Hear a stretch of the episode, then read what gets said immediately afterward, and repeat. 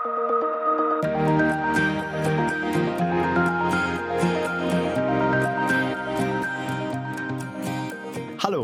und herzlich willkommen zum 14. Tag unserer 21 Tage des Gebets.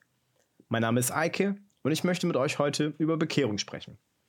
Du und ich als Christen haben von Jesus ganz konkret einen Auftrag bekommen. Im Missionsbefehl leitet er uns dazu an, das Evangelium in der Welt zu verbreiten und Menschen die Liebe Jesus Christus und die Gnade Gottes nahezubringen. Jesus sagt in seiner Bergpredigt im Matthäusevangelium, ihr seid das Salz der Erde, ihr seid das Licht der Welt. Doch was genau bedeutet das eigentlich, das Salz der Erde zu sein? Nun, eigentlich ist das ganz einfach. Dafür schauen wir uns einfach mal an, was macht Salz denn eigentlich? Salz ist dafür da, um unserer Suppe etwas Geschmack zu verleihen oder an unserem Brot dafür zu sorgen, dass es nach etwas mehr als nur Mehl schmeckt. Genau genommen kann man also sagen, das Salz sorgt für einen gewissen Unterschied. Und genau das ist es, wozu Jesus uns berufen hat. Er beruft uns dazu, einen Unterschied zu machen einen Unterschied zu machen im Leben der anderen Menschen. Wir sollen Menschen in die Liebe Jesus Christus begleiten und ihnen helfen, Gott kennenzulernen. Doch Salz hat noch eine Aufgabe. Damals zu Zeiten, wo es noch keine Kühlschränke gab, nutzte man es, um Dinge haltbarer bzw. beständig zu machen. Fleisch und Fisch wurde in Salz eingelegt und behielt dadurch seine Frische. Und auch dazu beruft Jesus uns, dass wir beständig bleiben in unseren Taten und nie den Mut verlieren, auf Menschen zuzugehen und ihnen von Gott zu erzählen. In unseren Gottesdiensten wollen wir Menschen die Möglichkeiten geben, diese Liebe und Gnade Gottes praktisch zu erfahren. Mit Hilfe von Lobpreis, einer realitätsnahen Predigt und der Kraft des Gebets wollen wir versuchen, Menschen Gott nahezubringen. Doch dafür musst du nicht auf einen Sonntag warten. Dies ist nicht nur der Auftrag eines Pastors und seiner Gemeinde, sondern in der Bibel lesen wir in Jakobus 5, Vers 16, das Gebet des Gerechten vermag viel. Durch Jesus Christus sind wir alle gerecht gesprochen.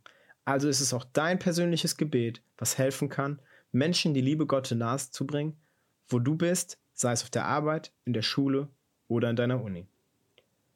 Wie sehr das einen Unterschied im Leben machen kann, sehen wir am besten im Leben von Paulus.